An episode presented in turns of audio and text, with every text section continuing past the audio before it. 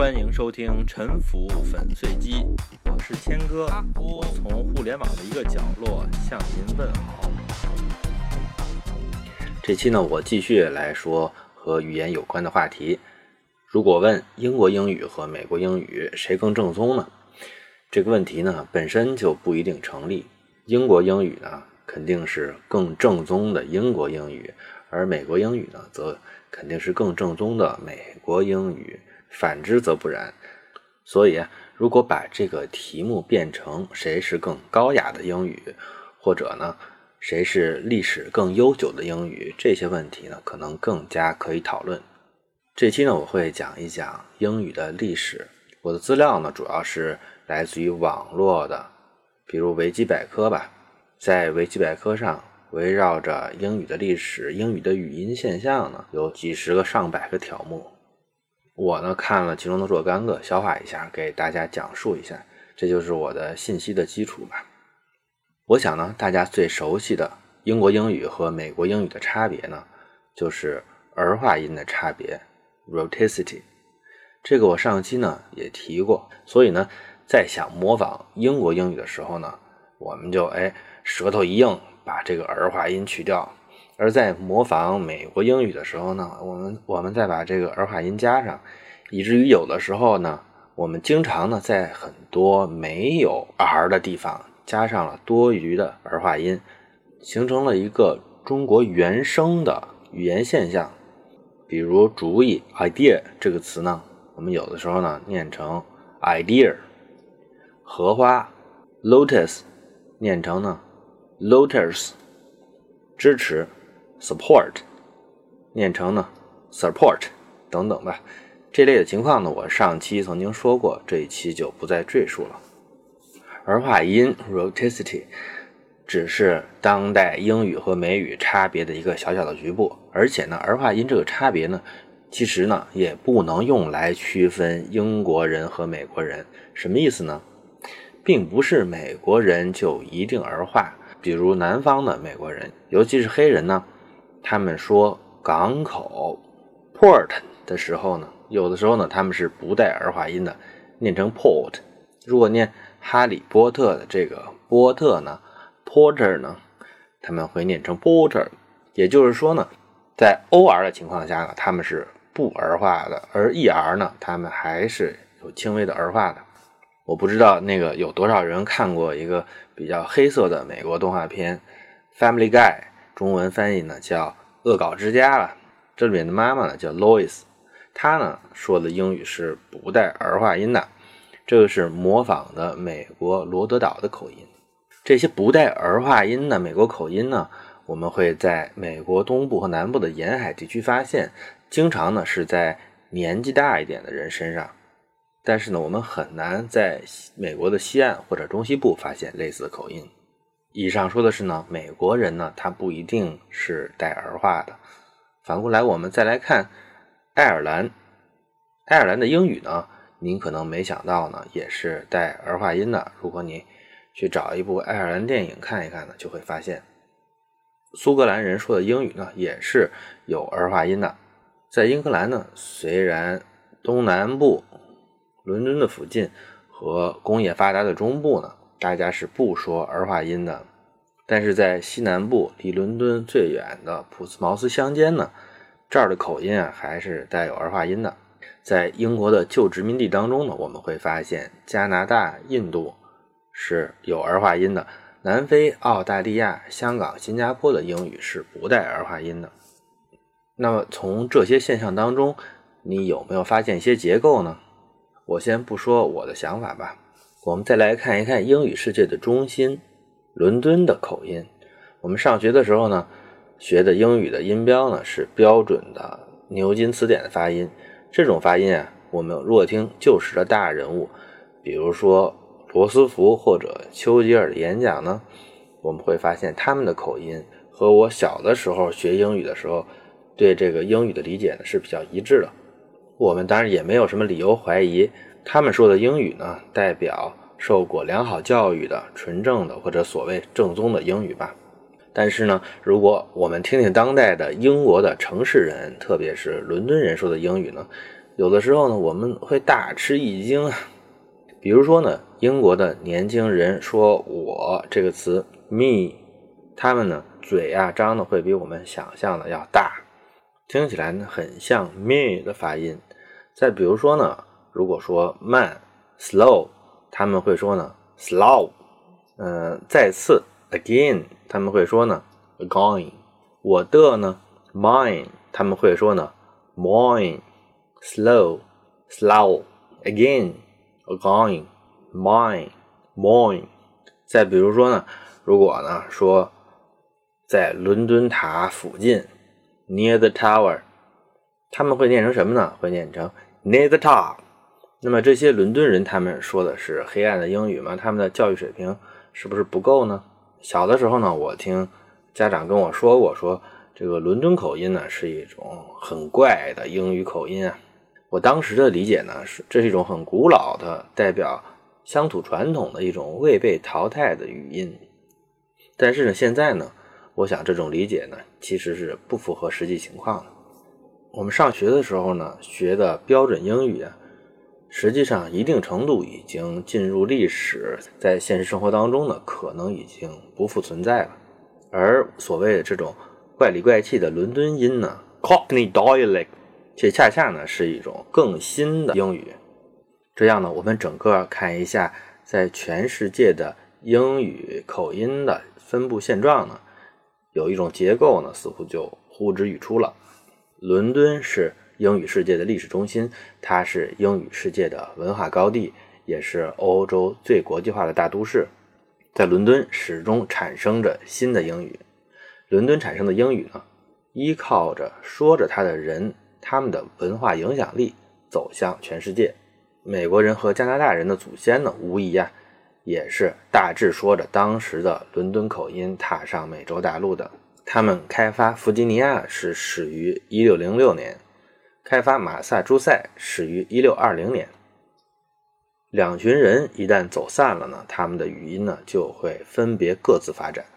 不排除啊，在这之后的一百多年当中。还不断有英国的移民进入美洲，不过呢，这些新移民呢，在新大陆的社区当中呢，不会成为多数。到美国独立，也就是十八世纪后期，英国对美国呢进行了几十年的贸易制裁，两国的经贸往来呢也有所减少。在这之后呢，英格兰的移民呢也就不再是美国吸纳的移民的主力。为什么呢？因为十九世纪的英国啊，政治稳定。经济发展蒸蒸日上，而德国、爱尔兰、意大利、希腊、波兰等地呢？这些地方他们处在革命的漩涡当中，政治更加动荡，经济呢也更加落后。这些地区呢，在19世纪呢，成为美国主要的移民来源。但是，伦敦的口音在1800年前后，在工业革命前后的世纪之交呢，仅仅在两三代人的身上就发生了剧烈的变化。在这之前，英国英语都是带有我们熟悉的儿化音的，但是在这之后，儿化音就在就从伦敦人的嘴里消失了。独立战争之后呢，有一些从新大陆的殖民地回到英国的人，他们惊讶地发现，伦敦的乡亲们的口音啊都变了。美国英语和英国英语，或者说是伦敦音呢，他们之间比较明显的差异就已经形成了。不过呢。在美国和英国他们的关系正常化之后，他们之间的人员往来和贸易往来也是非常发达的。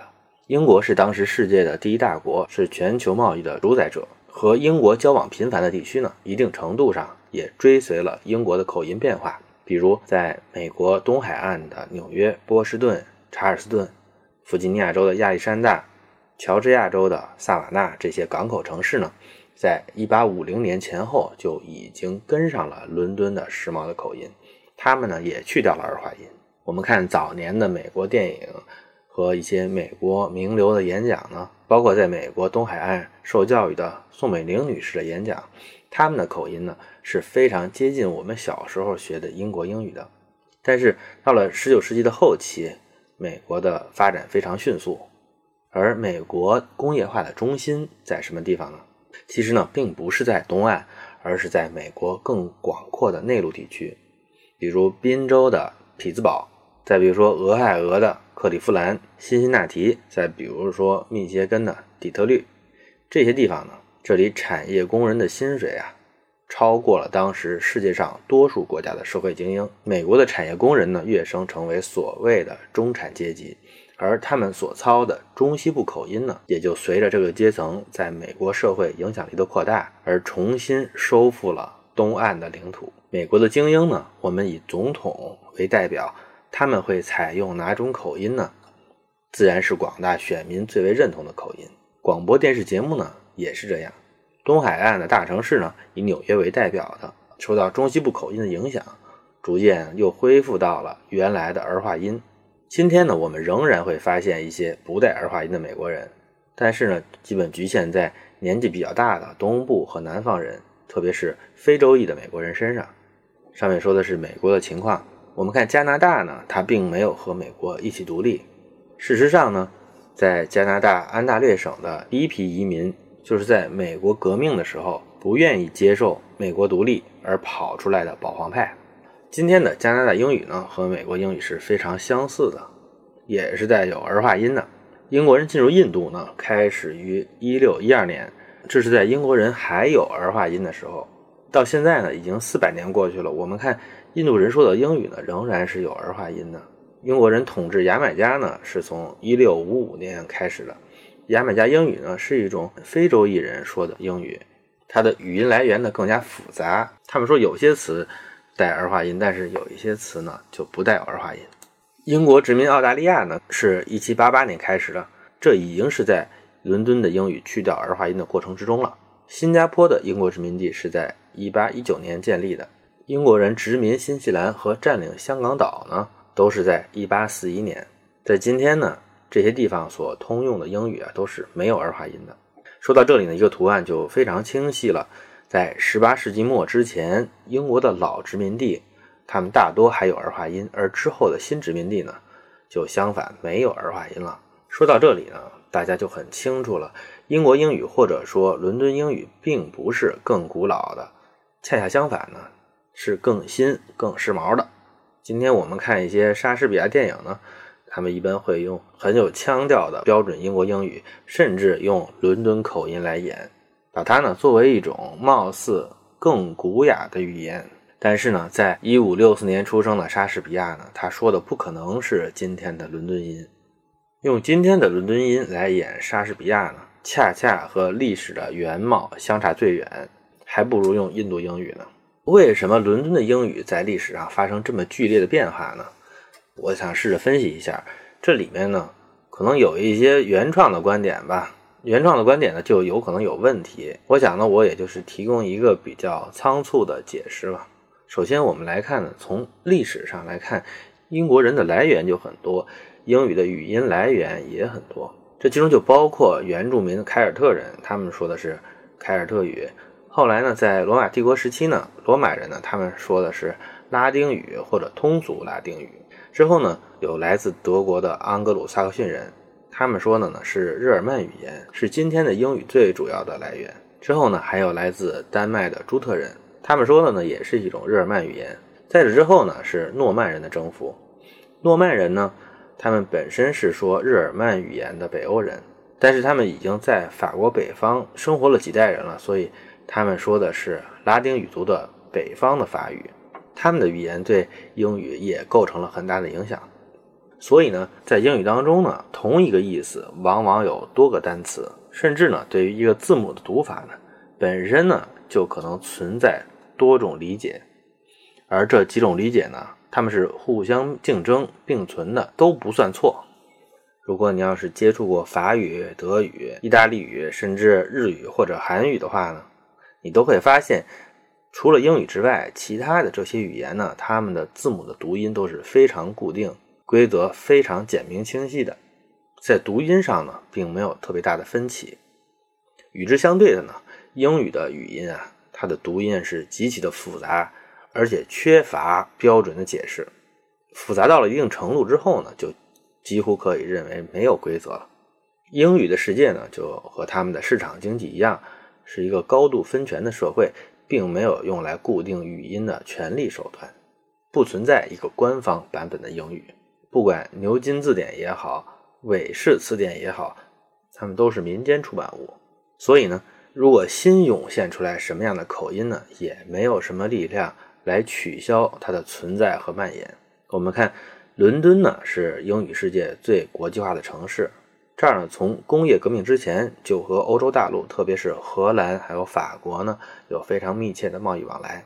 欧洲大陆的商人在伦敦呢有很大的比例。我们看莎士比亚，他从来没有去过威尼斯，但是呢，他似乎对威尼斯的情况是非常熟悉的。我们再来看看历代的英国君主的来历吧。我们只看比较近的1689年光荣革命之后的君主，玛丽二世呢。她的老公呢是荷兰的奥兰治亲王威廉，安妮女王呢，她的老公呢是丹麦的王子乔治。一七一四年，乔治一世继位。乔治一世呢，他在五十四岁之前啊，都是一个纯粹的德国人，而且呢，他不是一般的德国王公，他是神圣罗马帝国的汉诺威选帝侯。他其实呢，并没有想到自己会继承英国的王位。他对自己呢继承英国的王位呢，并没有做好准备，他也不会说英语。他做了十三年的英国国王，据认为呢，他后来逐渐呢还是一定程度上掌握了英语，因为这个对于德国人来说呢，他本来就不算难。乔治一世呢，他最后呢也是在德国去世的。他的儿子呢，乔治二世啊，他前半辈子都是德国人，到三十一岁的时候呢。他的老爹呢，突然成为了英国国王，他也来到了英国。他的太太呢，也是在德国娶的，是巴伐利亚地区的一个侯国，叫做安斯巴赫家的小姐。乔治三世呢，是二世的孙子，他呢是土生土长的英国人，但是呢，他的太太呢是德国北部的王公梅克伦堡家的小姐。乔治四世呢，他是五十八岁登基，在他登基之前呢，有一个地下妻子呢是英国人，但是他后来合法的。王后是德国的布伦斯维克王公家的小姐，继承他王位的呢是他的兄弟威廉四世。他的王后呢是德国南部的王公萨克斯麦宁根家的小姐。这之后呢就是著名的维多利亚女王了。她的丈夫呢是德国的科堡公爵的儿子阿尔布莱希特，也就是著名的阿尔伯特亲王。来自德国的王公、贵族、士兵、百姓呢，他们也对英语的口音有影响。但是呢，它并不是一个语言变化的最主要的原因。最主要的呢，一种语音，它是一种文化符号。青年一代呢，他要和老一代有所差别，他们就会有自己的语言。我不知道你看没看过这个《王牌特工》这个电影里边，这个小伙子埃格顿和这个帅大叔科林菲尔斯呢，他们都是土生土长的英国人，这是毫无疑问的。但是他们说的呢，根本就不是一种英语，而且呢，当代的英语呢，它呈现出一种底层文化、青少年文化向上层、向成年人扩展的形式。一个比较有意思的现象呢，是叫做 Jaffican，也就是有一部分英国的年轻人呢，他们认为自己是精神上的非洲人，并且呢，模仿啊这种牙买加英语，比如这个歌手 Amy Winehouse。他的口音呢，就有一点点这个牙买加的味道了。还有更夸张的，比如说有一个喜剧演员 Cohen，他扮演的一个叫做阿里 G 的哥们儿。这个哥们儿呢，他是一个这个英国的犹太人嘛，但是他呢就整天穿着一个很肥的篮球服，说着一口牙买加英语，各种更新更怪也更有意思的伦敦音和英国首相梅姨说的这种标准英语并存，这就是当今的文化现象。我们也可以预期呢，在英语的世界还会有很多新的有趣的现象涌现。英国口音并不比美国口音更古老，相反呢，它是更新、更时髦的。谢谢收听本期的《沉浮粉碎机》。